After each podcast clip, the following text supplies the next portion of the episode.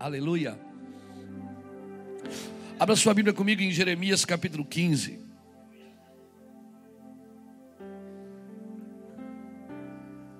E o versículo 19 diz assim: Portanto, assim diz o Senhor: Se tu voltares, então te trarei, e me servirás. Se apartares o precioso do vil, serás o meu porta-voz. Tornem-se eles para ti, mas não volte tu para eles.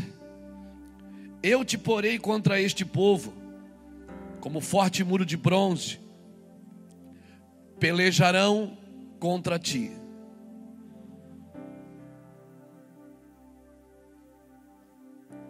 Pelejarão contra ti, mas não prevalecerão contra ti, pois eu sou contigo para te guardar, para te livrar deles, diz o Senhor. Arrebatar-te-ei das mãos dos malignos e livrar-te-ei das mãos dos cruéis. Aleluia. Agora vai em outro texto comigo. Atos dos Apóstolos. Glória a Deus. Nós estamos também, além do culto, como o pastor Fernando disse, na escola Venha Teu Reino. E vamos aproveitar esse ambiente para alinhar o nosso coração um pouco mais. Atos dos Apóstolos, capítulo 7.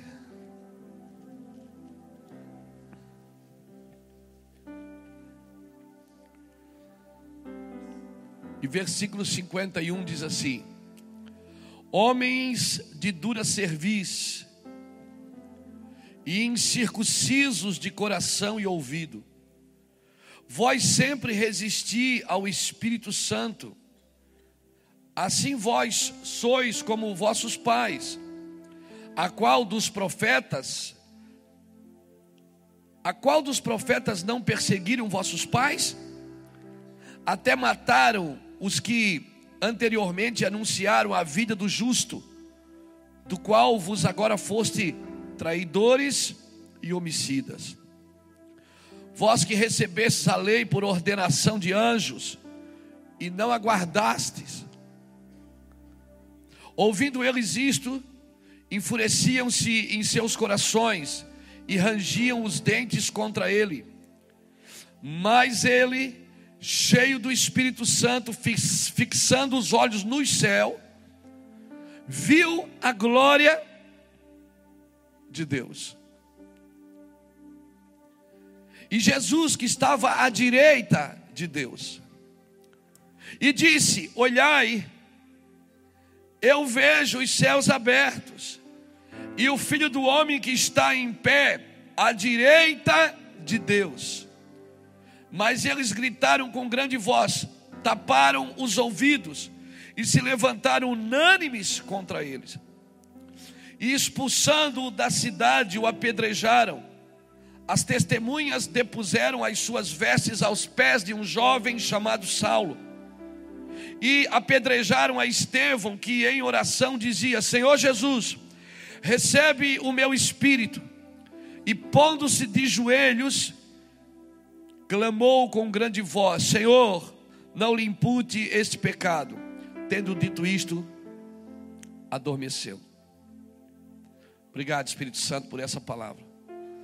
Irmãos, o capítulo 7 de Atos ah, o título diz que é o discurso de Estevão.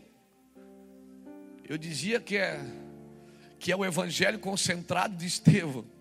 Estevão pegou toda a Bíblia e ele colocou tudo num capítulo só, foi um tiro de bazuca. Não foi de metralhadora, tá, tá, tá, não, ele botou tudo num, num capítulo só. Ele pegou todo o evangelho, pegou toda a Bíblia, colocou tudo num capítulo do versículo 1 ao versículo 60. Se você lê a Bíblia e não entende, comece por Atos capítulo 7. Você vai ter uma visão panorâmica da Bíblia. Estevão deu um tiro de bazuca naquela, naquela geração. Foi uma bazucada de Estevão. A Bíblia aqui, ela, ela até, ela até ameniza, ela diz que é o discurso de Estevão. Eu diria que era o evangelho concentrado de Estevão. Irmãos, Estevão, ele, ele deu um discurso naquele dia. Ele liberou uma palavra naquele dia sobre aquela geração. Que Deus fez um corte a partir do seu discurso. A partir do discurso de Estevão, dali por diante, da morte de Estevão, as coisas começaram a caminhar de uma forma diferente. Estevão foi um homem que a Bíblia fala o que ele viveu. A Bíblia não fala o que ele viveu, você não consegue ter muitos relatos de Estevão. Você só sabe que ele foi escolhido como diácono e ele era só diácono.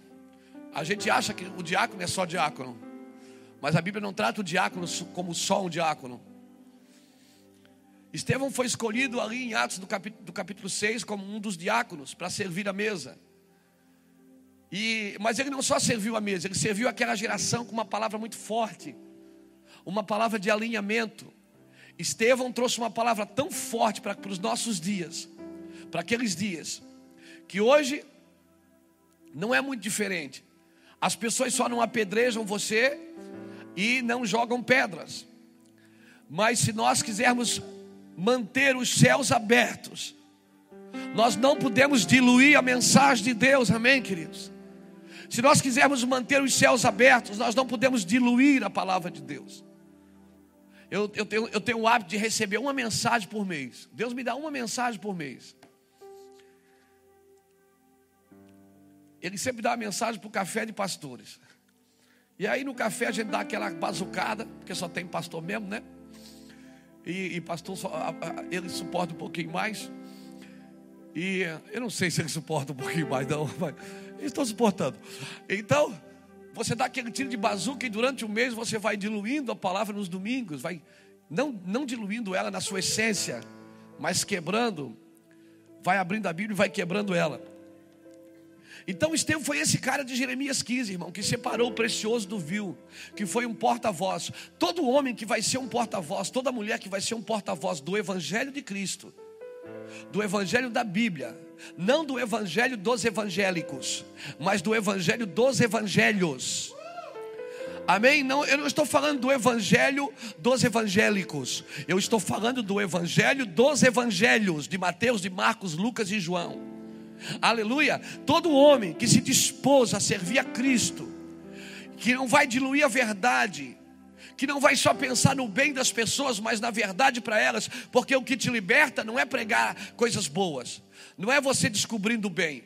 Adão e Eva, quando descobriram o bem e o mal, tiveram que sair do jardim, porque não é o bem que te liberta, o que te liberta é a verdade.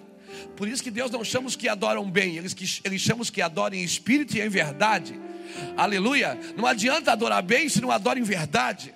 Não adianta pregar bem se não prega em verdade. Não adianta ser crente se não vive em verdade. Aleluia. Então nós não podemos diluir a palavra de Deus. Se você quiser ser um porta-voz, sabe o que Deus está dizendo? Eu vou te colocar como um muro contra eles. A Bíblia só diz eles. Eu só vou me deter nesse texto, não vamos ler Jeremias 15 inteiro, não. Quem são eles? Quem são eles? Aqui você vê Estevão sozinho, irmãos, no meio de uma multidão pregando, sendo arrastado pra, pelas ruas, para fora da cidade, apedrejado e morto por causa de uma pregação. Foi uma conferência só na vida dele, ele só fez um evento. Estevão só fez um evento, né? Conferência do Espírito Santo. Ele fez uma só e pronto. Voltou para casa no caixão.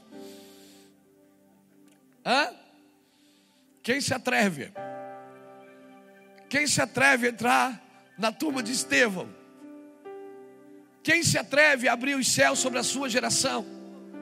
Quem se atreve a ser catalisador que vai rasgar os céus da sua geração? Vai ser catalisador dos céus, portais de glória homens que vão rasgar os céus da sua geração com a sua morte, Porque toda vez que você morre para a terra, você rasga os céus, então os céus podem invadir a terra. Aleluia. Louvado seja Deus. Irmão, aqui você tem um relato, nesse texto você observa o confronto do reino contra a religião. O confronto de Estevão, um homem do reino contra a religião. Irmão, a religião é pior do que o pecado. Porque do pecado o Espírito Santo convence, mas da religião não. Obrigado pelo seu amém tão empolgado. Da, oh, aleluia. Da religião, ninguém te convence. Do pecado, o Espírito Santo ele te convence do pecado, da justiça e do juízo. Mas da religião não. Por isso é muito pior tirar uma pessoa da religião do que do pecado. É pior tirar uma pessoa de uma meia verdade do que uma mentira. E, e, esse é o problema da igreja dos nossos dias. Ela perdeu a consciência. Se você ler Apocalipse no capítulo 3, você vai ver a sétima igreja, a igreja de Laodiceia. É a igreja que o Senhor diz o que para ela: pensas que tu és rica, pensas que não te falta nada, pensas que está tudo bem, pensa que tá, tu tem uma igreja grande, pensa que está cheio de gente, pensa que tens dinheiro, pensa que és poderosa, pensa, só pensa, ela, ou seja, ela perdeu a noção. Ela pensa, mas não tem. O problema dos nossos dias é uma igreja que perde a consciência. E, e pior do que não ter é não ter e pensar que tem. Porque quando você não tem e sabe que não tem, você faz alguma coisa para ter. Agora, quando você não tem e pensa que tem, você não faz nada para mudar. Sabe o cara chato que pensa que é inteligente? O feio que pensa que é bonito?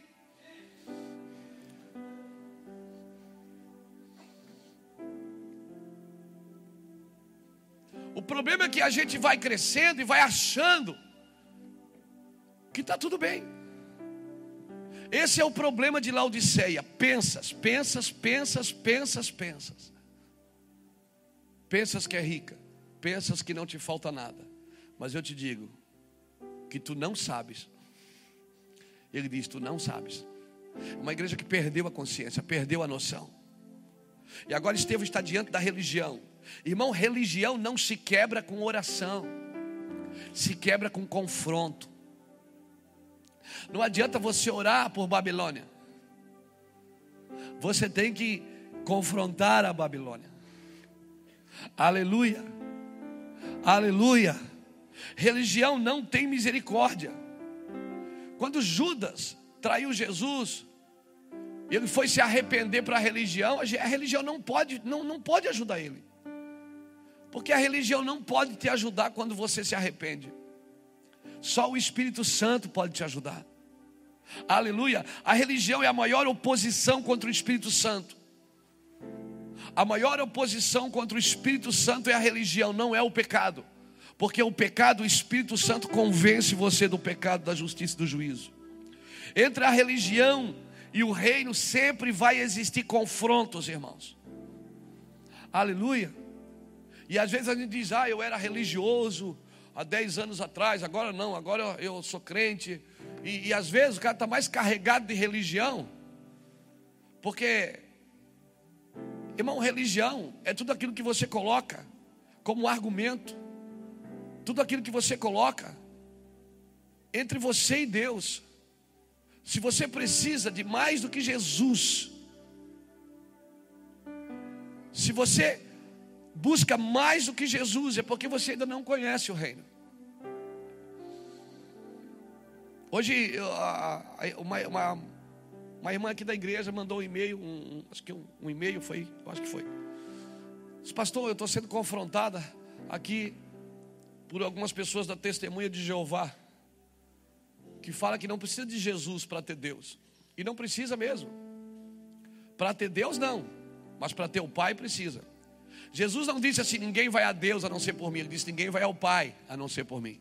Então, muitas religiões podem levar você a Deus, mas nenhuma pode levar você ao Pai. Porque ao Pai só quem leva é Cristo. É só o filho que converte o coração do pai ao filho e o filho ao pai. O pai ao filho e o filho ao pai. Então muitas religiões apresentam Deus. O islamismo tem Deus, mas não tem o pai. O judaísmo tem Deus, mas não tem o pai. Porque do pai você precisa do filho. Quando Jesus veio na terra, aquelas pessoas já conheciam Deus. Eles já tinham Deus, mas eles não tinham pai. Jesus veio revelar o pai, não veio revelar a Deus. Aleluia. Jesus veio mostrar o pai, por isso que eles diziam: "Mostra-nos o pai". Jesus dizia: "Quem vê a mim vê o pai". O filho, ele tem que manifestar a glória do pai, por isso que a terra ela guarda a manifestação dos filhos, não dos evangélicos. Porque os evangélicos, a única coisa que eles vão conseguir mostrar é Deus. E a terra não precisa do Deus, ela já tem muitos deuses, ela precisa de um pai.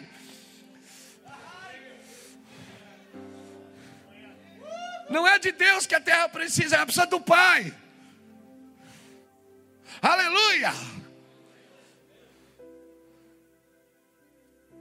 Jesus disse: Ninguém vai ao Pai a não ser por mim. Eu vou falar uma coisa que parece heresia, mas não é. Não é heresia. Só aprendi isso com o pastor Juscelio. Depois você fala com ele. Alguns de nós vamos ter que nos desvencilhar de Deus para entender quem é o Pai. Que doideira, macho. É, pastor? É, para você conhecer o coração do Pai. Talvez você tenha que largar as coisas de Deus para entrar nas coisas do Pai. Parece doideira, mas não é. Porque para Deus você vai querer sempre dar um sacrifício. Para o Pai não. O Pai não quer teu sacrifício. O Pai quer você, cara. É a sua vida que Ele quer. Eu não sirvo só a Deus, eu sirvo meu Pai. E, e, e porque eu sirvo meu Pai, eu sou herdeiro. Essa sempre foi a luta do diabo com Jesus. Ele disse: Se tu és o filho de Deus, transforma a pedra em pão, faz alguma coisa para eu ver. Filhos não vivem de exibições, filhos vivem de manifestações. Eles se manifestam e quando manifestam, manifestam a glória do Pai. Aleluia. E Deus, e quando você vê Ele como Pai, você vai entender que o Pai, Ele sabe lidar com os filhos. Tem filho pequenininho que faz xixi na calça. Tem o filho pequenininho que não sabe comer sozinho. Tem o filho maduro. Ele sabe lidar com todos os filhos. Amém? Aí quando o filho pequenininho faz xixi na calça, ele dá para o irmão maior, diz, vai lá e troca teu irmão.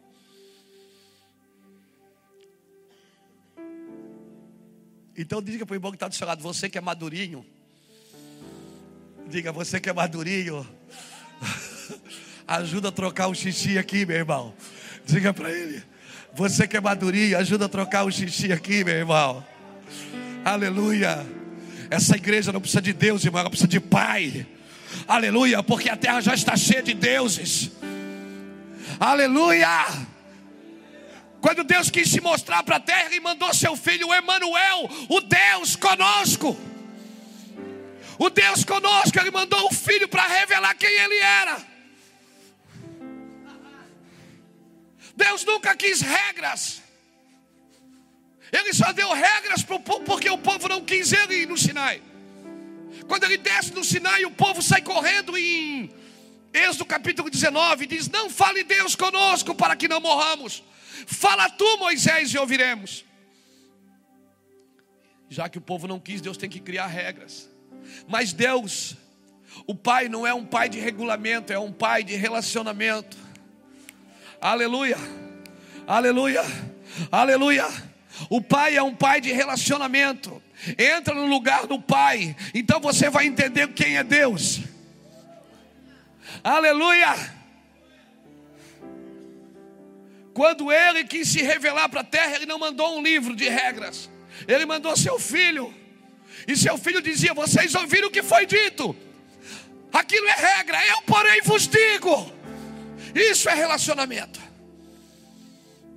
Porque é mais difícil viver em relacionamento do que em regras. Regras você cria ela e as pessoas têm que obedecer e pronto. Relacionamento não. Por isso que a igreja do Senhor está cheia de regras. E quanto mais regras, menos relacionamento. Quanto mais regulamento, menos relacionamento. Deus não nos chamou para o regulamento, Ele nos chamou para o relacionamento. E nós temos que aprender a viver em relacionamento. Então olha aqui para mim. Se teu irmão fez xixi, vai trocar teu irmão. Se ele comeu sozinho, sujou a mesa, você que é mais maduro, limpa a mesa aí, irmão. Aleluia. Não reclame do teu irmão, vocês são filhos do mesmo pai. A diferença é que você nasceu primeiro. Aleluia. A diferença é que você nasceu primeiro. Aleluia. Mas quer saber? Você também já fez muito xixi. Já incomodou uma barbaridade, uma beirada. Amém? Só porque está madurinho agora, não pisa nos outros, não. Amém? Amém. Quanto mais maduro, mais responsabilidade, mais encargos e relacionamento. Jesus dizia em Mateus 5: Ouviste o que foi dito, eu, porém, vos digo. Jesus estava ensinando a gente definir o que a religião dizia e o que o reino dizia. Nós temos que definir quem nós vamos ouvir, irmãos: o reino ou a religião.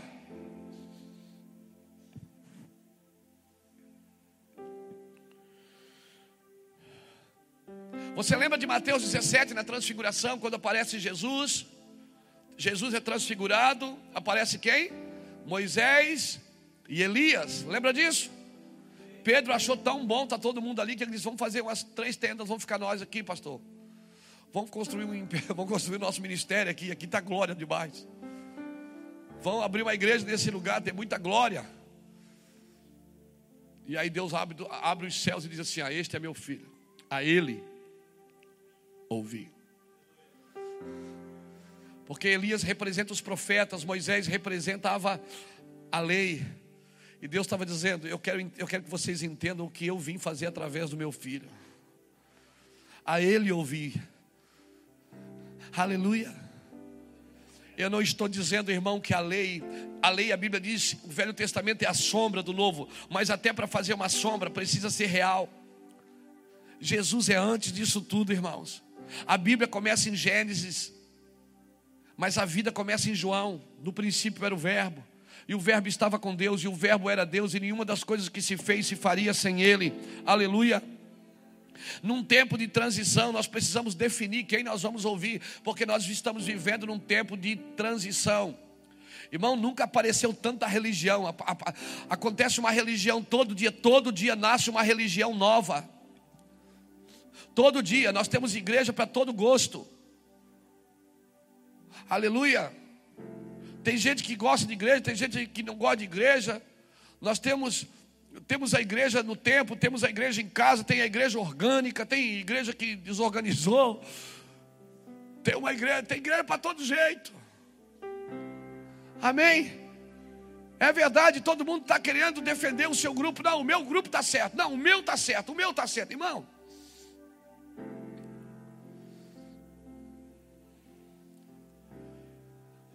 Sem relacionamento, nós não vamos entender o que Deus está dizendo. Cada vez que a gente não concorda com alguma coisa, a gente começa um grupo diferente. E cinco anos depois está fazendo pior do que o lugar que saiu.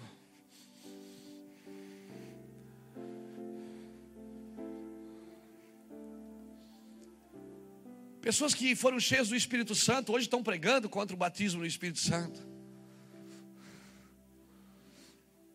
Pessoas que ajudaram a construir igreja, hoje se feriram, estão se reunindo em casa. Não adianta, irmão, se ferir com a igreja. Jesus vai arrebatar a igreja. Amém? Esteja ela onde ela estiver. Nós temos que trabalhar para curar a igreja. Aleluia. Louvado seja Deus. Não adianta, porque cada vez que a gente para uma coisa e começa, não, isso aqui eu não concordo, vou fazer desse jeito. Eu estou querendo fazer do meu jeito, isso é fácil. O, o difícil é andar no jeito de Deus. É muito difícil. Jesus, quando veio na terra, ele não trouxe uma religião. Jesus não pregou cristianismo. Jesus pregou sobre o reino. Ele disse: É chegada a voz o reino do meu Pai. Jesus revelou o Pai. Jesus era o, é o líder da ideia original. Essa semana eu ouvi uma frase de um pastor, aqui no, nosso, nós estávamos jantando, e falou uma coisa que eu guardei no meu coração. Nós precisamos voltar ao evangelho simples. Amém? É tanta revelação, é tanta revelação, que se esqueceram do evangelho simples. Qual é o evangelho simples? Aquele que está com dor de cabeça? Vem cá que eu vou orar, vai passar. Receba poder. Pronto, foi curado. Nós perdemos muita coisa, porque a gente corre tanto atrás de revelação, todo dia tem uma revelação nova, uma visagem, uma profetada. Todo dia a gente tem que estar buscando algo novo. Jesus pregou a mesma coisa quando esteve na terra, em toda a conferência de Jesus era a mesma palavra. É chegado a vós o reino, arrependei-vos, arrependei-vos, é chegado a vós o reino, arrependei-vos. Aleluia. Louvado seja Deus. Eu estava ali atrás assistindo lá, a filha do Ney adorando a Deus, uma menininha estava ali adorando, os olhinhos fechados. Eu digo, Deus, que saudade dessa inocência. Nós vamos para a igreja muitas vezes a argumentar, discutir. Isso não está bom, aquilo não está bom, a bandeira está torta, o microfone está errado. Esse aí está cantando, é? E quem é que vai pregar aquilo lá? É? E nós somos argumentadores, irmãos. Vamos entrar em adoração. Amém. Vamos entrar em adoração, vamos entrar no colo do Senhor. Vamos ver Deus como Pai. Aleluia. Aleluia. Eu vou dizer uma coisa para você, eu respeito Moisés, amo Elias, respeito Elias também, mas o meu fundamento é Jesus. Aleluia. O meu fundamento é Jesus. Moisés e Elias, eles eram líderes de transição, assim como eu sou um líder de transição. Um dia eu vou morrer. Juscelio falou aqui hoje: um dia eu vou morrer. Eu espero que ele vá primeiro que eu, mas um dia nós vamos morrer. Nós somos líderes de transição. Nós não podemos parar nada em nós. Nós temos que entender o que estamos fazendo. Aleluia. Elias veio Josué veio, Davi veio, todo mundo veio para revelar Jesus. Jesus é a ideia original de Deus, é a ideia original da igreja. Nós temos cinco ministérios, temos paternidade, temos reino de Deus, temos cura, libertação, intercessão, proclamação, temos tudo, mas a ideia original de tudo isso é Jesus Cristo ressuscitado. É Jesus Cristo ressuscitado. Ele tem autoridade, ele, ele é a ideia original. Tudo é transitório, tudo, tudo prepara o caminho para Ele. Nada durará perpetuamente, mas Ele é o Alfa e o Ômega. Ele é o princípio e o fim. O resto no meio é tudo transitório. Então vamos aprender a lidar com o transitório. Você não vai mudar algumas coisas. Algumas coisas você não vai mudar. Você vai ter que viver e, e vai ter que aprender a tolerar.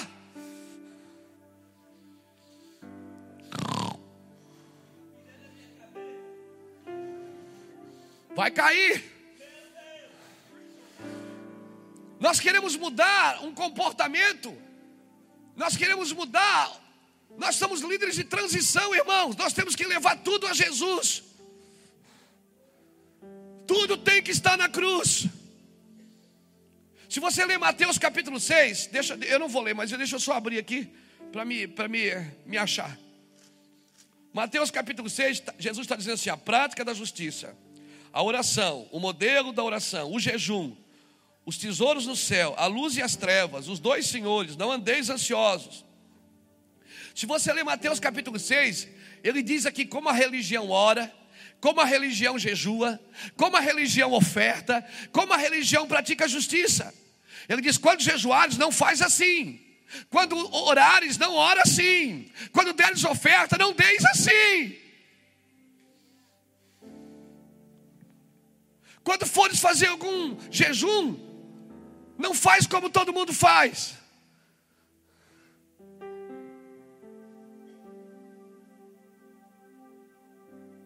Pastor Fernando estava aqui fazendo oferta e falou uma coisa interessante. Hoje cada um faz o que quer. Por quê? Porque eu sou do reino. Não, irmãos, o reino tem responsabilidade mais do que a religião. A religião não se importa com você. Ele diz tudo que eu tenho que fazer, eu sou um cidadão do reino.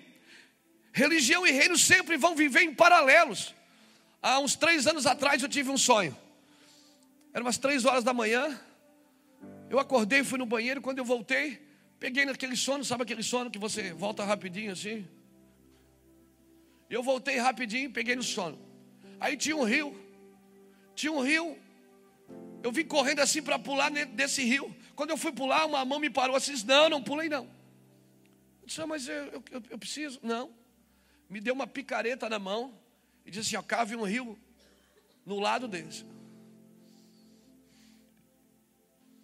E eu comecei a cavar um rio naquele lado. E eu, só que eu cavava, eu disse, meu Deus, eu tenho isso tudo aqui. Só que quando eu olhava para trás, ele já estava pronto. Aí quando eu olhava para trás, estava pronto. Eu virava para frente, ele aprontava também. E eu fiquei, dava, dava com a picareta. Aí aquelas pessoas que estavam no outro rio começaram a levantar a cabeça assim. Viu que tinha um rio diferente, eles vinham de gatinho e mergulhavam naquele rio. Aí o Senhor disse assim para mim: reino, religião. Irmão, viver como pioneiros, eu não estou dizendo que nós somos os pioneiros, não, eu estou dizendo que nós também somos. Viver um evangelho de reino, viver um evangelho de paternidade, onde Deus governa, onde todo mundo tem liberdade de fazer o que quer, e viver em, em, em, em unidade, em entranháveis afetos e compaixões, não é fácil, querido. Era muito mais fácil criar um livro de regras e botar na parede, ó, essa aqui. Pronto. Era muito mais fácil. Não é fácil viver no reino. Quem falou para você que é fácil mentiu. Porque você passa mais tempo derrubando parede, quebrando conceitos, resgatando princípios e restaurando valores. A nossa mente está predisposta a fazer uma coisa que ela aprendeu. Todos os dias nós temos que pedir perdão por alguma coisa. Todos os dias a gente tem que consertar alguma coisa. Ou não é? A gente passa mais tempo consertando do que edificando. Ah, pastor, mas por quê? Porque está na Bíblia isso. Quando Deus chama Jeremias, no capítulo 1, versículo 10, ele diz o que para Jeremias? Vê, hoje eu te ponho sobre reinos para derrubar, arrancar, destruir e arruinar. e depois plantar e edificar. Ele chamou para fazer seis coisas, quatro delas é destruindo. Reformas são assim, querido. E reformas na mente e no coração, elas são um pouquinho pior. Porque você tem que eh, servir. Essa, essa, ontem eu estava pregando numa cidade, aqui no Rio Grande do Sul. Estava eu e mais um irmão ministrando, tinha uns pastores ali conosco de Porto Alegre. Pastora Patrícia aqui da igreja, ela estava ministrando para o lado de lá, também esteve na conferência. Pensa, pensa num lugar, pensa num ambiente difícil de romper. Pensa naquele ambiente assim que você batia e voltava. Batia e voltava. Batia e voltava. E nós fomos batendo. Tuque, tuque, tuque, tuque, tuque. E você vai batendo. E de repente aquele negócio abre. Quando abre, você sente e assiste o que Deus está fazendo. Pensa como tu termina uma reunião dessa, como está seu coração e a sua cabeça. Chega a doer os maxilares. Pensa na guerra espiritual que você entra num lugar desse. Irmãos, a minha vida é lidar com batalha todo, todo culto. Todo lugar que eu subo no altar tem batalha, tem guerra, porque eu estou desconstruindo. Antes de edificar e plantar, nós estamos desconstruindo. E desconstruir em amor, com lágrimas, com quebrantamento, é muito mais difícil. Desconstruir a religião e continuar amando o religioso. Desconstruir o pecado, desconstruir a malícia, o engano, a corrupção Irmãos, a igreja no Brasil está doente. Eu vou repetir: a igreja no Brasil está doente. Aleluia. E, essa doença ela não precisa de clínicos gerais, ela precisa de cirurgiões. Amém? Homens que vão entrar em UTIs, destros nos bisturis, que não dá para dar cortes errados, você tem que dar um corte certo em cada lugar. Não dá para sair cortando tudo que você vê. Você pode cortar uma veia errada, você pode cortar, pode ter morte súbita. Por isso nós, pregadores, intercessores e adoradores, nós temos que estar tão quebrantado. Nosso coração tem que estar tão banhado de lágrimas, queridos. Tão banhado de intercessão, de choro. Essa pressão que você está sofrendo. Eu vou dizer uma coisa, essa pressão, essa dificuldade. Quantas vezes você já olhou e eu já olhei para a igreja e a gente pensou, ela não tem mais jeito.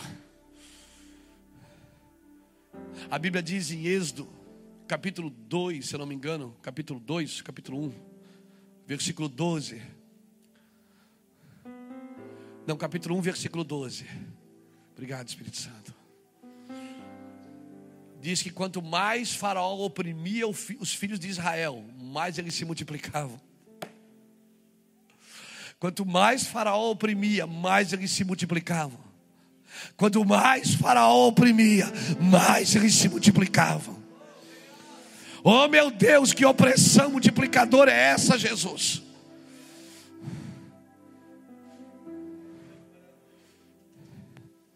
Presa, irmãos é pressa. Eu oro por um tempo de quebrantamento, de choro, de lágrimas. A religião funciona através de hábitos, o reino não, o reino é por natureza. A religião ela funciona pelo ter, o reino não, o reino é pelo ser. Você respeita, você respeita a religião.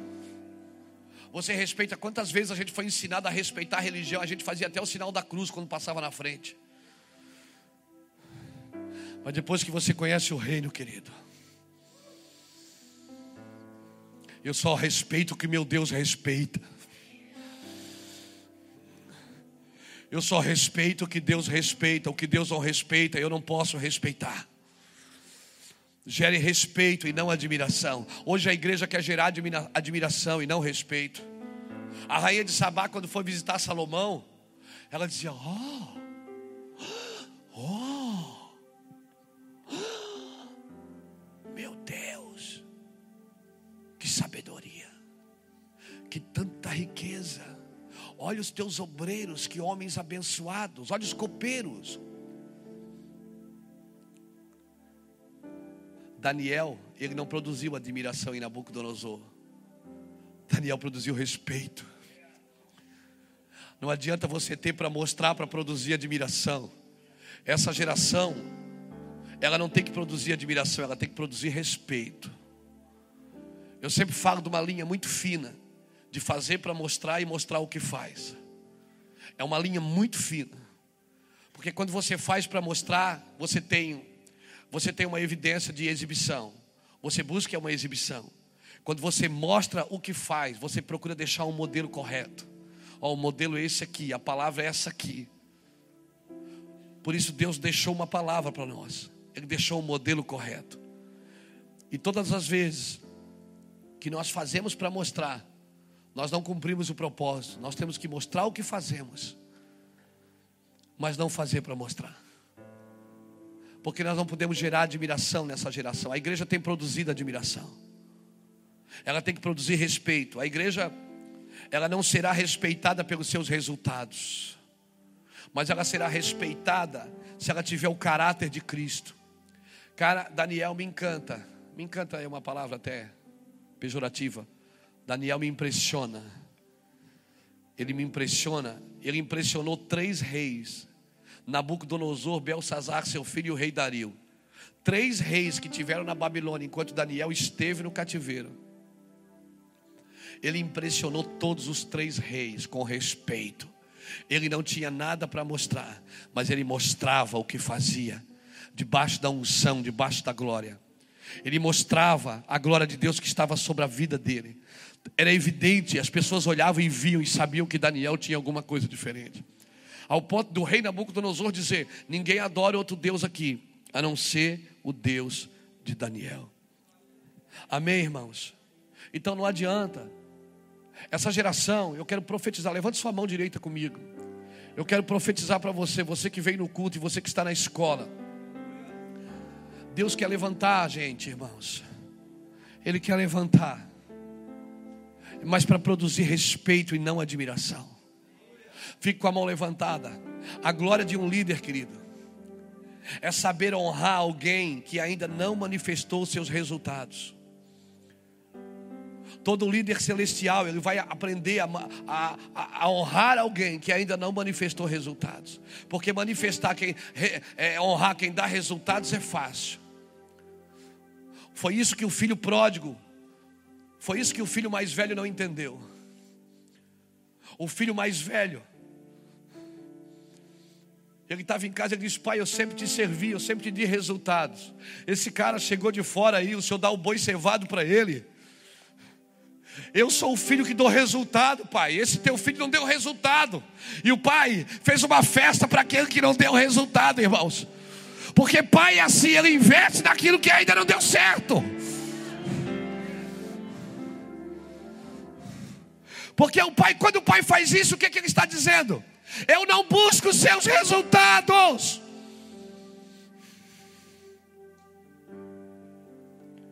Eu não busco seus resultados. Alguém investiu em mim quando eu não dei resultado, e por isso eu estou aqui. O meu coração é de investir em pessoas que ainda não deram resultados. Eu não espero a pessoa ficar pronta para me usar. Eu gosto de investir em gente que não deu certo. Gente que é pedreira, pedra 90, só enfrenta quem aguenta. Pessoas que não deram resultados. Em toda a Bíblia você vai ver pessoas que não deram resultados em seus ambientes. Foi essas pessoas que Deus levantou. Porque Ele só levanta os que não são para confundir os que são. Alguém pode levantar a mão e dizer: Eu estou entendendo, pastor. Eu quero pregar na sua alma, não. Eu quero pregar na sua mente, não. Eu quero pregar no seu espírito. Você precisa entender essa mensagem no seu espírito. Aleluia. O filho foi questionar, pai, mas eu dou resultado. Esse cara não deu resultado. O senhor faz uma festa e está um anel de ouro no dedo dele. Ele disse, mas meu filho, esse filho foi, ele estava perdido e foi achado. Mas pai, eu sempre te servi. O senhor nunca deu um cabrito, meu filho. O cabrito é teu. Come esse desgraçado esse cabrito. Seu problema é um cabrito, come o cabrito. Diga para alguém que está do seu lado: não brigue pelo cabrito, por favor. Você está brigando pelo cabrito, não briga pelo cabrito. O cabrito é seu. Seu pai é o dono da fazenda, meu irmão. Come o cabrito. Aleluia. Você é filho, o cabrito é seu. Você não é empregado, o cabrito não é, não é do patrão. O cabrito não é do patrão, o cabrito é do pai. Aleluia! Glória a Deus. Olha aqui para mim, levante sua mão, eu estou profetizando. Eu não vim aqui como pregador hoje.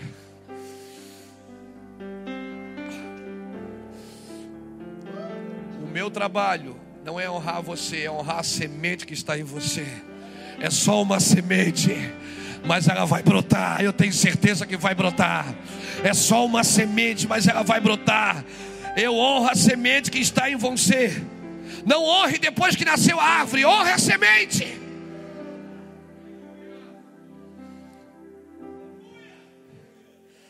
Em nome de Jesus. Entenda Deus como Pai, não como Deus. Se você entender como Pai, você vai entendê-lo como Deus.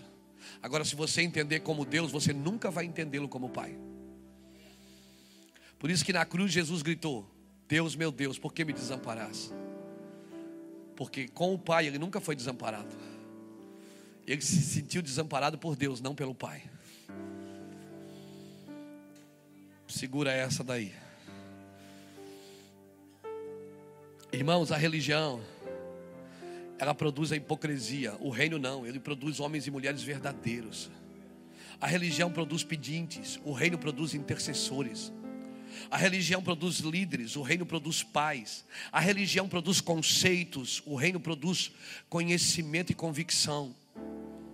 A religião quer manter a reputação, o reino não está nem aí para a reputação, ele quer viver a integridade. Amém. Aleluia. Tô nem aí, irmão, para reputação. Se você puder guardar os dois, guarde os dois. A integridade é o que Deus pensa de você, a reputação é o que os outros pensam de você. A Bíblia diz que Esther conseguiu guardar os dois. Ela alcançou favor diante de Deus e diante dos homens. Mas se você tiver que escolher entre o vertical e o horizontal, escolha o vertical. Escolha a integridade e não a reputação. Se você tiver que perder a reputação por causa da integridade, joga a tua reputação no lixo. Mas viva uma vida de integridade. A palavra íntegro vem da palavra inteiro. Deus está dizendo: você tem que ser inteiro comigo. Você não pode viver em fatias. Aleluia. Louvado seja Deus. Aleluia. A religião, ela produz competidores. O reino não, o reino produz companheiros. A prioridade da religião é a necessidade das pessoas. A campanha da fraternidade é a prioridade da religião, é ajudar o próximo. Você pode ajudar o próximo. A maior ajuda que você dá para o próximo é pregar o evangelho para ele. Dá comida para ele, ajuda a tirar ele da rua. Faz, ontem eu conversava com um casal lá onde eu estava. Sabe o que eles me diziam? Pastor, a gente levava sopão toda a vida na rua. Mas daí a gente não tinha para onde levar as pessoas. Aí a gente parou de dar o sopão. Eu digo, eu mato vocês. Brincando com eles, eles, por que, pastor? Eu digo, porque não adianta, pastor, a gente não tem onde botar eles para dormir, para que, que vai dar o sopão? Eu digo, se você não pode ajudar com a cama, ajude com a mesa. Se você não pode ajudar com a comida, ajude com a água. Se você não pode ajudar com a água, dá um beijo. Se você não pode dar um beijo, dá só um abraço. Não dá um abraço, dá só um sorriso. Mas dá alguma coisa, feliz.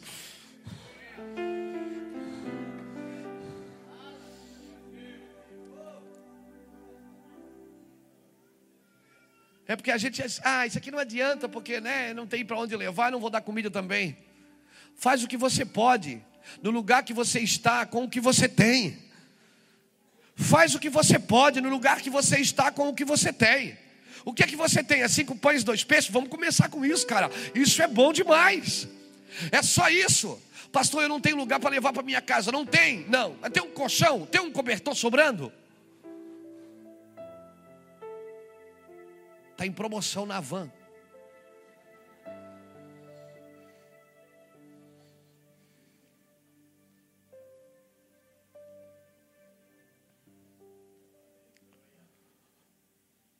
Faz o que você pode no lugar que você está, com o que você tem. Tudo perto de você tem que mudar, querido. Tudo que está perto de você tem que ser transformado. Você tem que ser um, um homem que exala amor, exala ternura. As pessoas, as pessoas quando olhar para você, elas têm que se sentir vontade de abraçar você, de beijar você. Elas têm que sentir vontade de ouvir você.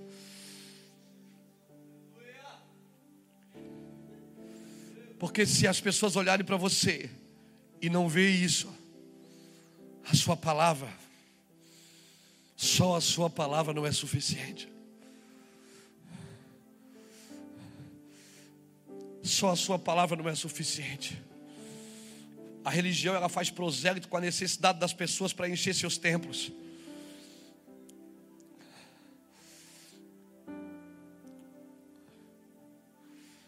Não, irmãos, esse não é o propósito. Os milagres não foram feitos para os templos, foram feitos para as ruas. Amém? O amor que você não expressa na rua não adianta expressar no templo. Amém? A minha pergunta para você é: templos ou nações? Onde está seu coração? Aonde está seu coração? Nos templos ou nas nações? Amém? Eu vou falar uma coisa. Tem um levita, tem um, tem um, um, um ladrão, foi um ladrão? Não, um, como é que é? Um samaritano? Não. O cara que caiu, que bateram nele, quem era?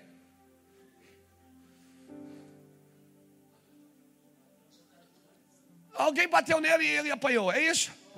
Tá bom. Aí passa um sacerdote, e quando o sacerdote vê, o sacerdote faz o quê? Passa de largo. Passa um levita, faz o quê? Passa de largo. Por quê? Por que, que eles não ajudam? Porque na mentalidade de um sacerdote, de um levita, o que está fora do templo não é responsabilidade minha.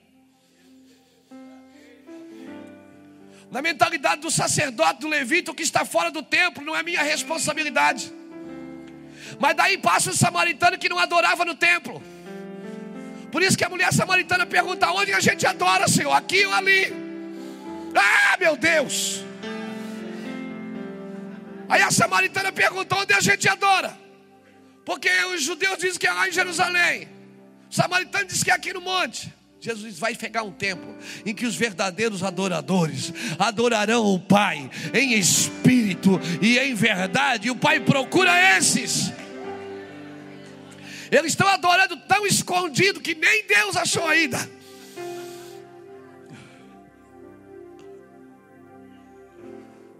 O sacerdote passa de lago por quê? Porque não é do templo. O levita passa de lago por quê? Porque não está no templo. Por isso que Pedro e João, na porta do templo, olharam para o paralítico e disseram o quê?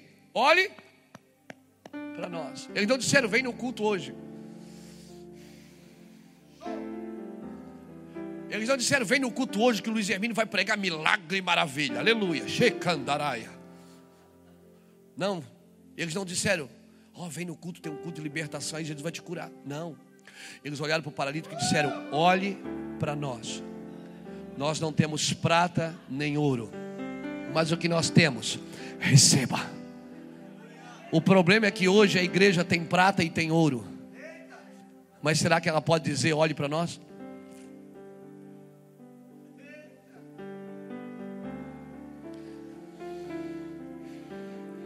Aleluia.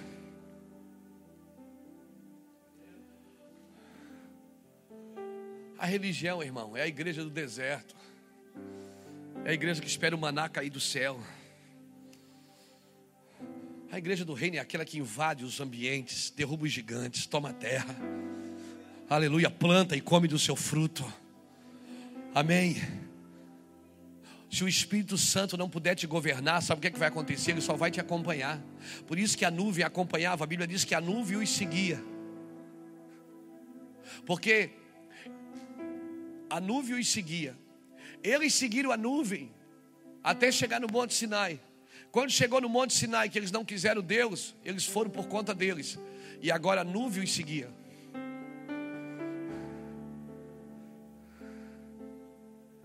Atos dos Apóstolos, não. 1 Coríntios capítulo 10 diz que a nuvem os seguia.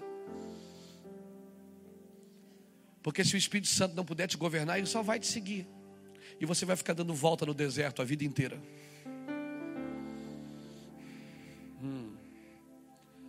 A diferença de Jesus e do povo é que Jesus ficou só 40 dias no deserto, porque foi o Espírito Santo que levou ele. Ele estava seguindo o Espírito. O povo ficou 40 anos porque o Espírito que estava seguindo eles.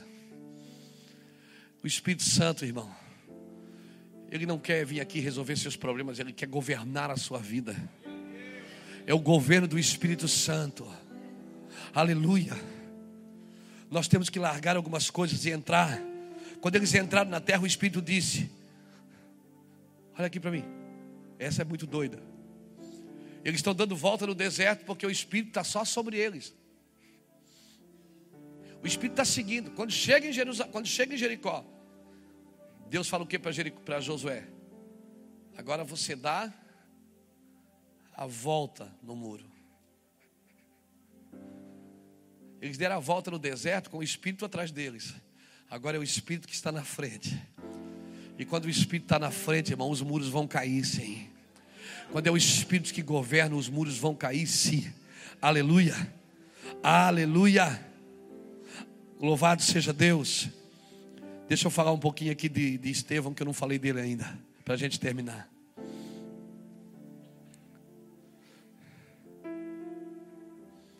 Uma coisa eu tenho aprendido: a morte sempre abre caminho. Sabe que o Espírito, sabe que Estevão disse para eles? O Espírito, Estevão disse assim: ó, vocês não entendem o Espírito Santo. Ele viu o céu aberto, ele viu Jesus de pé. Sempre que Jesus está de pé, sabe o que significa? É que Jesus vai tomar uma atitude, cara.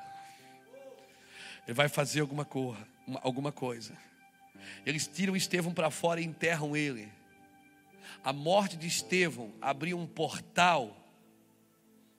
Aí eles pegam a roupa de Estevão, rasgam a roupa de Estevão, enterram ele fora da cidade.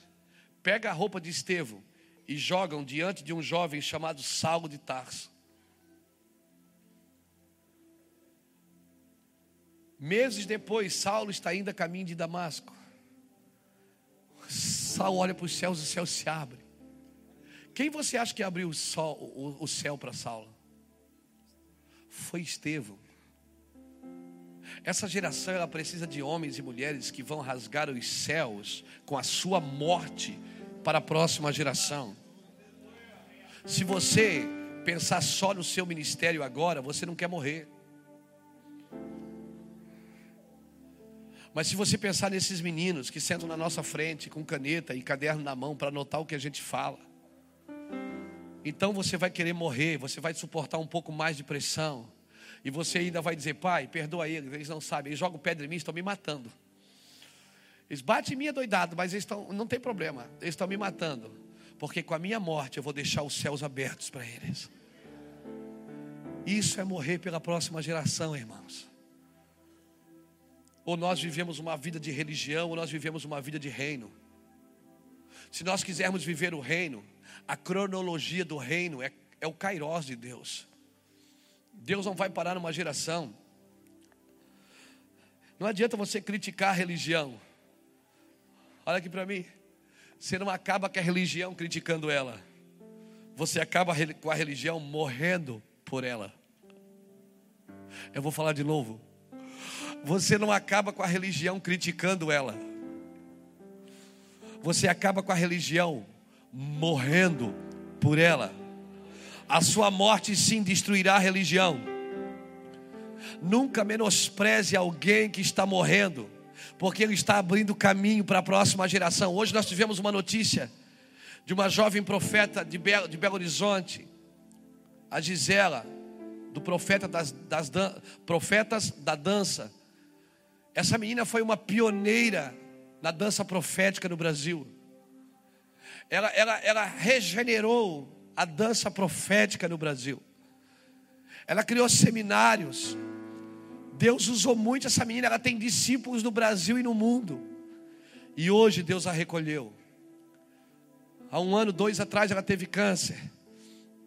Uma moça, trinta e poucos anos, deixou dois meninos, um marido. E a gente fica pensando, Deus, Deus, por que isso, Deus? Por que, que o senhor não leva aquela irmãzinha que está lá na igreja, já velhinha? Calma, irmã, não é para você. A gente fica pensando uma profeta dessa, com a vida inteira. Não, e hoje, ontem, ontem terminou o seminário de dança dela para todo o Brasil. Terminou o seminário ontem, a conferência que ela faz anualmente. Terminou ontem e ela morreu hoje. E a gente fica triste, nós conhecemos eles, pessoas de Deus. E hoje, quando eu fui para casa, que Rafael me chamou para ministrar hoje à noite. Eu estava escalado para ministrar amanhã e eu acredito que vou ministrar também, né? É. Amém. E aí eu disse, Deus, o que, é que eu vou falar? Então veio Estevão. Eu saí daqui com a Gisela no coração e fui para casa. E veio Estevão, uma semente, irmão. Aquela menina foi para a eternidade, mas ela deixou. Ela deixou plantado um jardim de profetas. Aleluia. Então a minha, a minha oração é: quem está disposto a pagar um preço? Essa pressão. Não estranheis a ardente prova que veio para vos provar Deus precisa, essa pressão, irmão, não é para inibir a tua fé, para evidenciar a tua fé. Aleluia! Os mortos darão luz. Os mortos vão dar a luz. Sabe o que, é que aconteceu quando Jesus morreu? Quando Jesus disse está consumado e deu o último suspiro. Sabe o que, é que aconteceu? A Bíblia diz que sepulturas foram abertas. Você quer abrir sepultura na tua geração? Então você precisa morrer, cara. Você quer rasgar os céus da sua geração? Você quer tirar pessoas da cova na sua geração?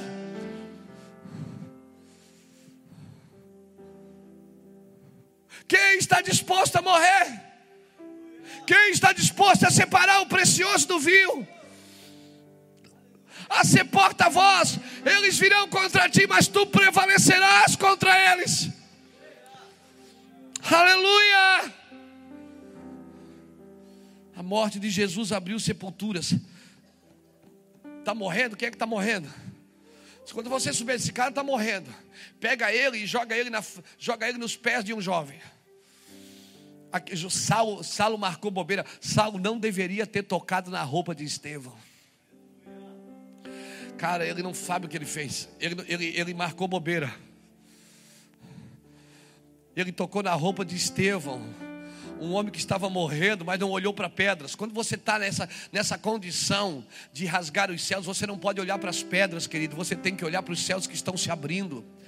Se você olhar para as pedras, as pedras vão tirar você do foco. Se você olhar para as pedras que te atiram, sabe o que vai acontecer? Você vai juntar uma pedra do chão e vai atirar também. Você vai querer revidar as pedradas que você leva. Mas quando você olha para os céus abertos, não importa onde a pedra vai pegar, você sabe que você está deixando os céus abertos. A morte que abre os céus. A igreja não perdeu Estevão, a igreja multiplicou Estevão. A igreja não perdeu a Gisela, a igreja multiplicou a Gisela. Aleluia! Estevão foi multiplicado na vida de muitos profetas daquela geração. Se a perseguição, a difamação, a crítica ainda te machuca, é porque você precisa morrer. Se você ainda se machuca, A cruz é um lugar de voluntariedade. Quem vai para a cruz obrigado é ladrão, não é rei. Tinha três pessoas naquela cruz ali, duas estavam ali obrigadas. Jesus disse: Ninguém tira a minha vida, eu a dou. Como você quer ir para a cruz, como rei ou como ladrão? Será que Deus vai ter que nos levar obrigados? Diga para alguém que está perto de você: morrer é uma decisão, querida. Sabe o que, que acontece depois que você morre? Tudo que você toca cria vida. Não, você precisa entender o que eu estou dizendo. Depois que você morre, tudo que você toca cria vida. Paulo disse: Em nós opera a morte, mas em vós opera a vida. Na medida que você vai morrendo, tudo que você vai tocando vai criando vida. Por isso Jackson, por isso Juscelio, por isso Jefferson, por isso Júnior, por isso Fernando, por isso Horácio, por isso tantos pastores e pregadores que estão aqui. Deus vai ter que fazer em nós primeiro, Rafael. Deus não faz antes, Deus não faz através de nós sem fazer primeiro em nós. Só pode pregar crucificação quem foi crucificado. Amém? Deus te chamou para ser crucificado com Cristo. Aleluia. Amém? Só pode pregar quem já foi pregado. Aleluia. Depois que você morre, tudo que você toca cria vida. Não, Olha para alguém que está do seu lado, profetiza, profetiza. Diga assim: ó, você precisa estar decidido, não empolgado.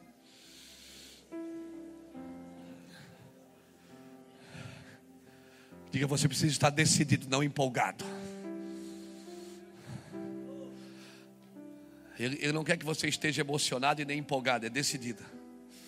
Por isso ele não quer te dar alegria, ele quer te dar paz. Deixe-vos a minha paz.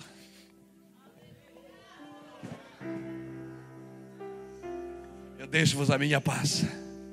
Decisões tomadas no meio da alegria são empolgações. Por isso, Júnior, é melhor ir na casa de luto do que na casa de festa.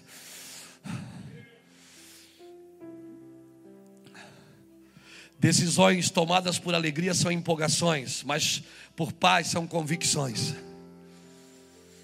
A morte sempre transforma, querida. A morte é uma mudança, ela não é o fim das coisas, é só uma mudança. Sabe o que aconteceu com Abel depois que ele morreu? A Bíblia diz que o seu sangue ainda clama. E a Bíblia diz que o sangue de Jesus é maior do que o sangue de Abel. Sabe por quê? Você sabe por que, que o sangue de Abel clama?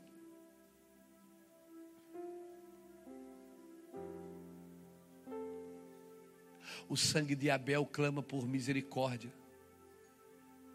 Abel clama para que Deus tenha misericórdia do seu irmão Caim. E por que, que o sangue de Jesus é maior do que o sangue de Abel, como dizem Hebreus? Porque o sangue de Abel clama por um homem. O sangue de Jesus clama por todos os homens. Por todos os homens, querida. Aleluia. Diga para o irmão que está do seu lado: o tempo de morrer chegou. Diga para o irmão que está do seu lado assim: ó, o tempo de morrer chegou. O tempo de morrer chegou. Diga, diga.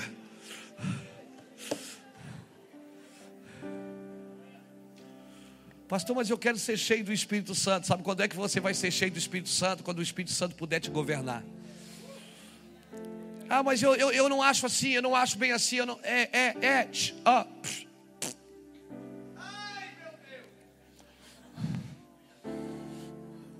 Quem é bom de argumento não é bom de arrependimento. Apenas se arrependa por você e pelos outros. Apenas se arrependa. Você não é culpado do pecado dos outros. Você não é culpado deles. A Bíblia diz aquele que comer as uvas verdes, o dente deles vai que embotar, não é o dente dos filhos, não, é o dente dele. Você não é culpado pelo pecado dos outros, mas você pode chorar pelo pecado deles. Isso vai definir se você é um pai ou um líder, se você é uma mãe ou só uma líder. Se você é mãe, se você é pai, você vai chorar por eles. Pastor, mas não adianta. Adianta sim. Adianta. Pai que é pai está todo dia na porteira esperando ver se o filho vai voltar. E quando o filho vem cheio de argumentos, o pai já corre e diz: mata o boi. Qual? Aquele que a gente estava engordando. Diga para alguém que está perto de você: vai engordando o boi, meu irmão. Dá comida para esse bicho aí, porque Deus vai trazer muita gente de volta para o seio da igreja. Deus vai trazer muita gente de volta para o seio da igreja. Aleluia. Pastor, quando é que eu sei que eu estou cheio do Espírito Santo? Você vai saber.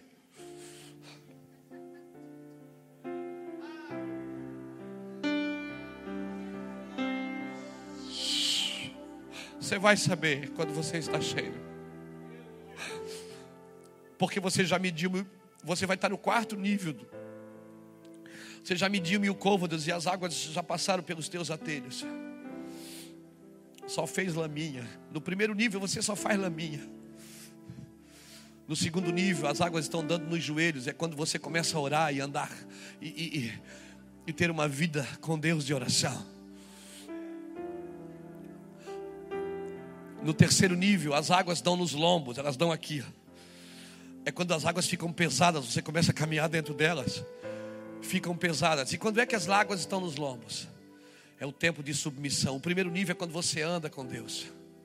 O segundo é quando você começa a ter uma vida de oração a Deus.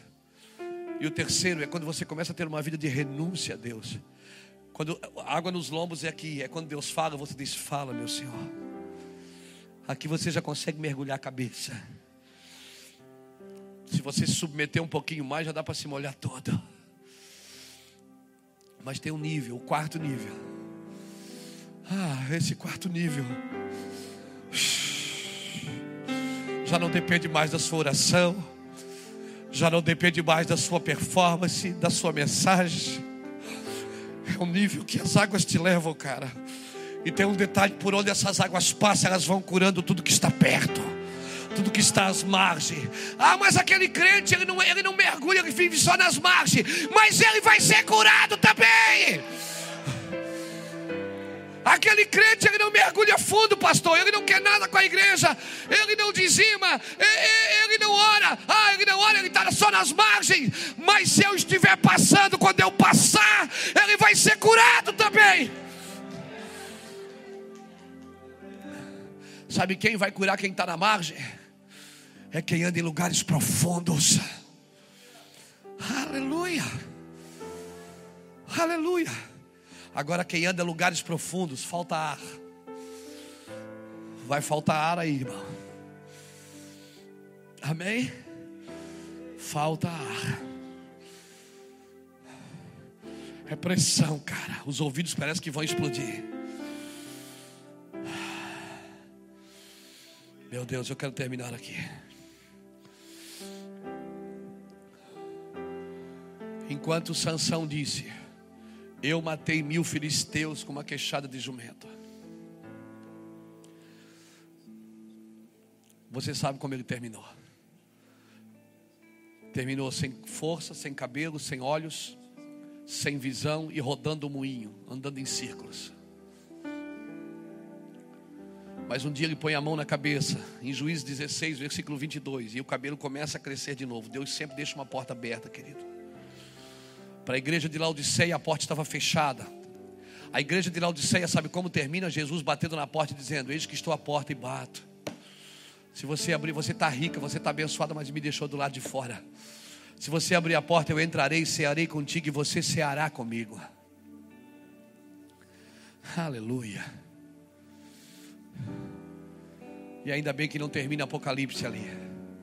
Porque no capítulo 4, João diz: Depois dessas coisas, eu olhei para o céu e vi que tinha uma porta aberta. Ah, e uma voz que falava comigo como a voz que eu ouvi desde o princípio. E a voz me dizia: João, sobe para cá e eu te mostrarei o que vai acontecer. Se você terminar em Laodiceia, você vai ver que a igreja não tem saída.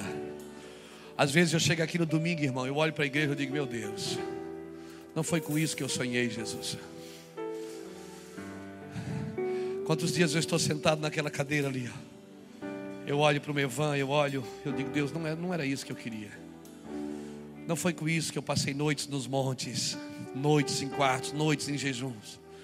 Não foi por isso que os nossos líderes, pregadores, oraram e choraram. Não é isso que nós queríamos.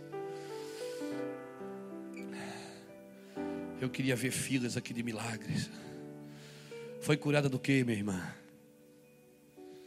Puxa, como eu queria ver testemunho.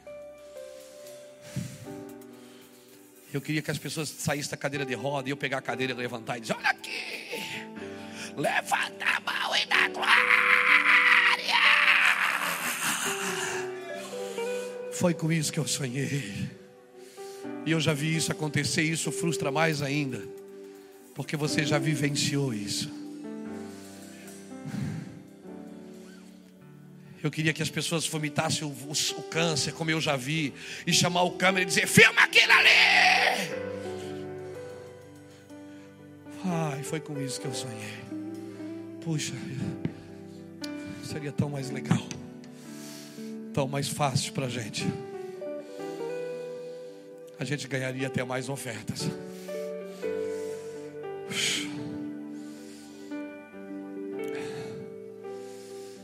Quando eu entrasse no púlpito, as pessoas iam dizer: Vamos receber o homem de Deus.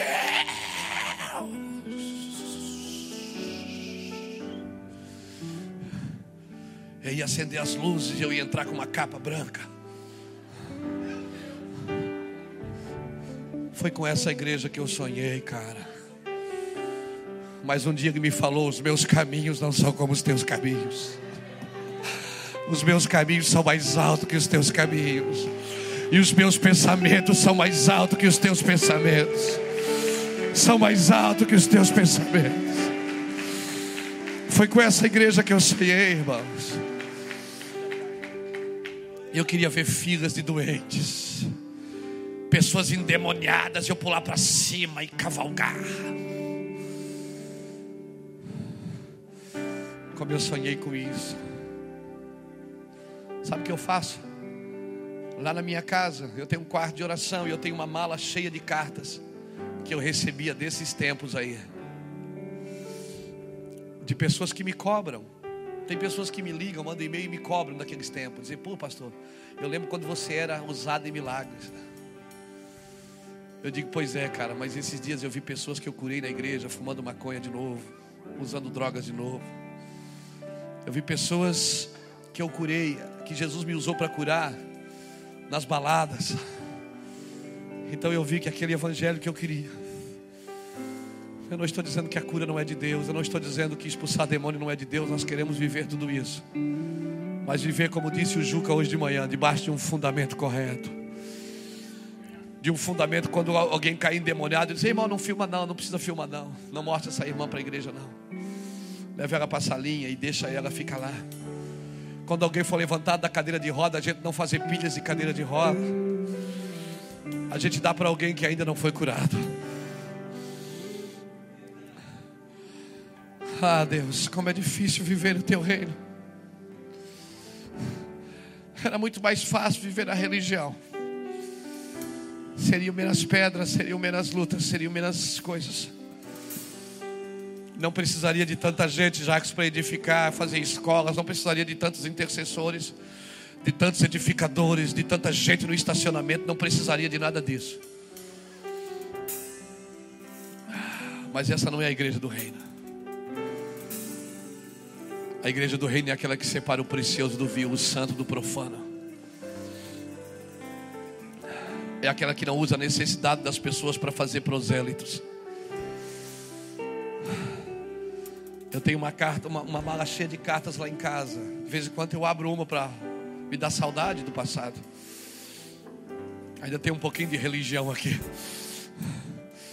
E aí me dá saudade, eu abro aquelas cartas, aí a pessoa diz: Eu fui curada do câncer, o pastor Luiz orou por mim num dia. Cartas que eu li na rádio e dizia: Poxa, poxa Deus, que legal. Ele, ele, e ele me diz: Esse tempo vai voltar, filho. Mas primeiro eu tirei todas as coisas daqui de fora em que você se apoiava para afirmar coisas aqui dentro que vão edificar seu ministério. E quando você curar os doentes, e quando você expulsar os demônios, você nunca vai roubar a minha glória. Ah, irmão, volte para o reino. Se tu voltares, então eu te trarei. Se tu separares o precioso do vil, serás o meu porta-voz. Alguns de nós precisam sair do púlpito e voltar para o altar. E dizer, Deus, eu quero de volta aquele fogo. E Deus vai dizer, então, então prepara um altar. Eu quero orar por aqueles que estão dispostos a separar Estevãos. Cadê os meus Estevãos dessa geração, diz o Senhor. Todo mundo quer ser Elias, mandar fogo do céu, mas quem quer Estevão, abrir os céus para que venha fogo. Quer saber, Elias? Deixa eu te falar uma coisa, Elias. O fogo não caiu sobre Elias, caiu sobre o sacrifício de Elias. Não existe Elias sem sacrifícios. Nunca vai existir Elias sem os sacrifícios. O fogo arde sobre os sacrifícios, não sobre os Elias. Então, cadê os Estevãos? Cadê os homens e mulheres que vão e estão dispostos a se render para que os céus se abram? Saia do seu lugar. Se renda nesse altar nessa noite. Eu quero ser o primeiro, meu Pai. Eu quero ser o primeiro. Eu quero ser o primeiro a me humilhar diante da tua santidade. Embora a igreja não seja aquela que eu sonhei, mas é a igreja que nós estamos tentando edificar para ti, uma igreja de reino. E eu sei que os milagres estão voltando, eu sei que as curas estão voltando.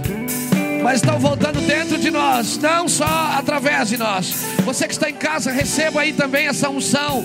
Receba essa glória na sua vida. Você em casa, receba.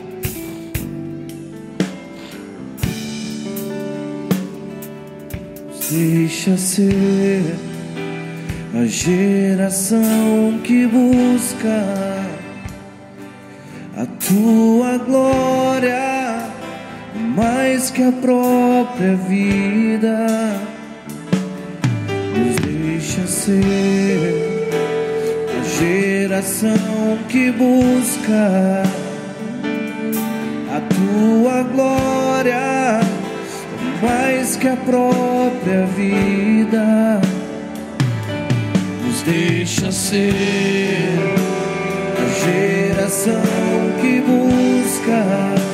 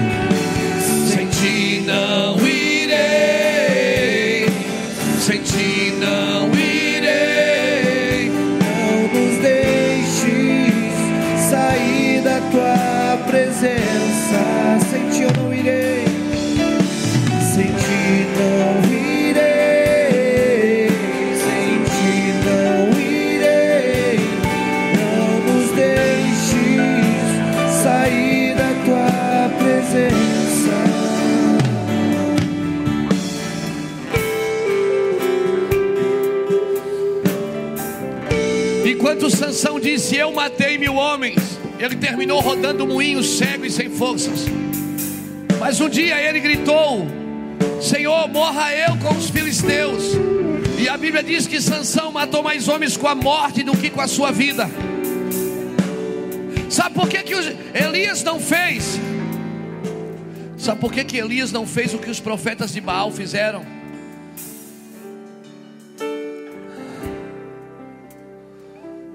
Elias não fez sacrifícios em si. Ele fez sacrifícios em Deus. Sacrifícios falam por si mesmo. Pessoas que se dizem renovadas, irmão, e só criticam os religiosos. Só mudaram de hábito, mas continuam religiosos. Eu quero orar por você nessa noite. Quero orar por você. Nós precisamos entrar no lugar em Deus.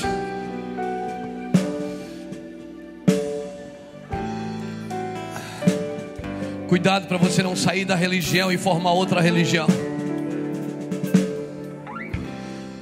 Muitas pessoas saíram da igreja e criaram a igreja orgânica. Deixa eu te falar uma coisa: a igreja só pode ser orgânica se os seus membros forem recicláveis. Porque se os seus membros não forem recicláveis, é só mais um monte de gente ferida, reunidas numa casa. A igreja só é orgânica se os membros forem recicláveis. Não adianta se juntar para falar mal da igreja, irmãos. Quem fala mal da igreja não ama a igreja o suficiente. Fale mal do sistema. Fale mal dos da opressão. Fale mal da corrupção. Mas não toque na igreja. Deixa eu orar por você, querido. Espírito Santo. Como ministro nessa geração, Senhor, eu me posiciono. Me posiciono, Senhor, como um profeta nessa geração, nesses dias. Como um profeta, Senhor, para rasgar os céus, para deixar os céus abertos sobre a próxima geração e sobre a nossa geração. Nós queremos viver, Senhor, santidades. Queremos viver a tua glória, queremos viver o teu amor, queremos viver o teu perdão. Toca essa geração, Deus, toca. Toca com glória, Senhor, toca com fogo. Indigna o coração dessa geração, Senhor. Não com iras da carne, mas com indignações espirituais. Traz indignação aos nossos espíritos. Traz indignação, Senhor, às nossas vidas. Traz indignação, Senhor, ao nosso coração. Nós queremos nos tornar indignados contra o pecado.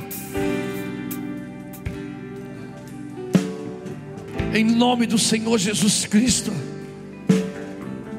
Indignados contra a religião. Eu oro, Senhor Deus, para que o senso de justiça seja estabelecido. Eu oro, Senhor Deus, para que a tua glória seja estabelecida em nome de Jesus Cristo. Chega, Deus, de falácias. Chega de falácias. Chega de intrigas. Chega de confusão. Esse espírito de confusão nós pisamos na cabeça dele. A tua igreja é uma igreja de lágrimas. É uma igreja de choro. Não uma igreja que atira pedras, mas que leva as pedras. A igreja do reino não é aquela que atira as pedras, mas a que leva as pedras.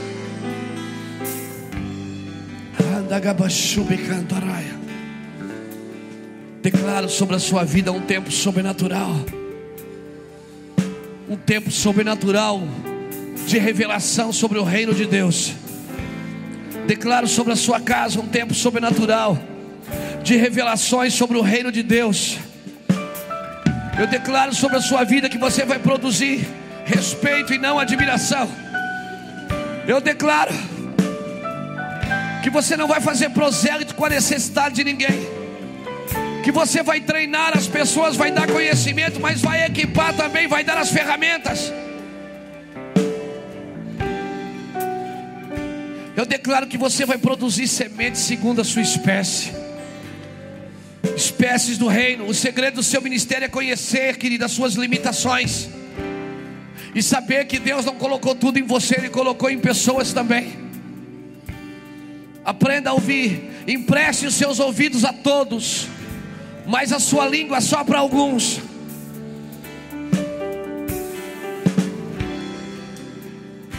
Ouça a todos, mas não fale do seu coração a todos. Eu declaro uma geração de Estevãos, uma geração de filhos de Zadok, que não vão se ocupar com os afazeres do templo somente, mas com os afazeres do altar. Esses sim são dignos da primícia. Esses sim são dignos.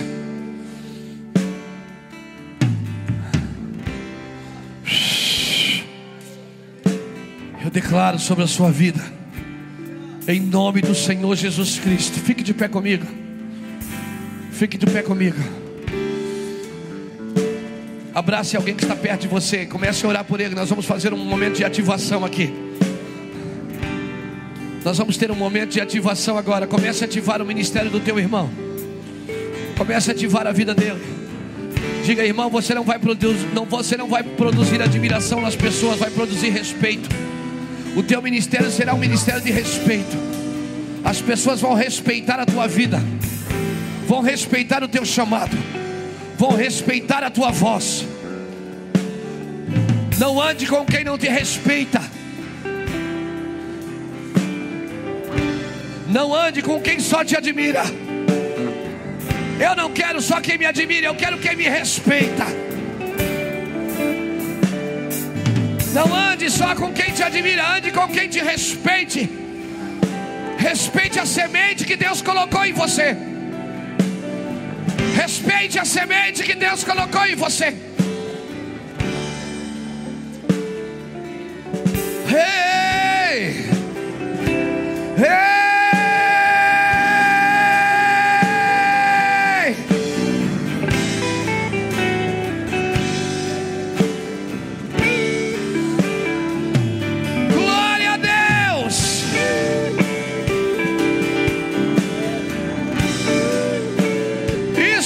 Ativa essa pessoa que está do seu lado, ativa. Ativa ela no espírito.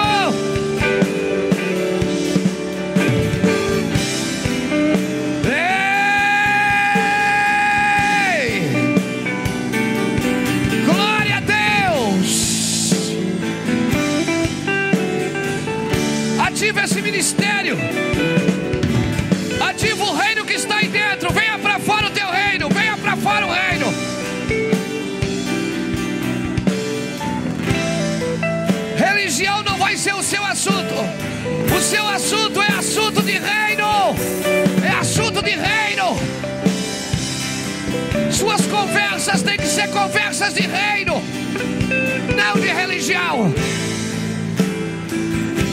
Quem é da terra fala as coisas da terra. Quem é do céu fala as coisas do céu.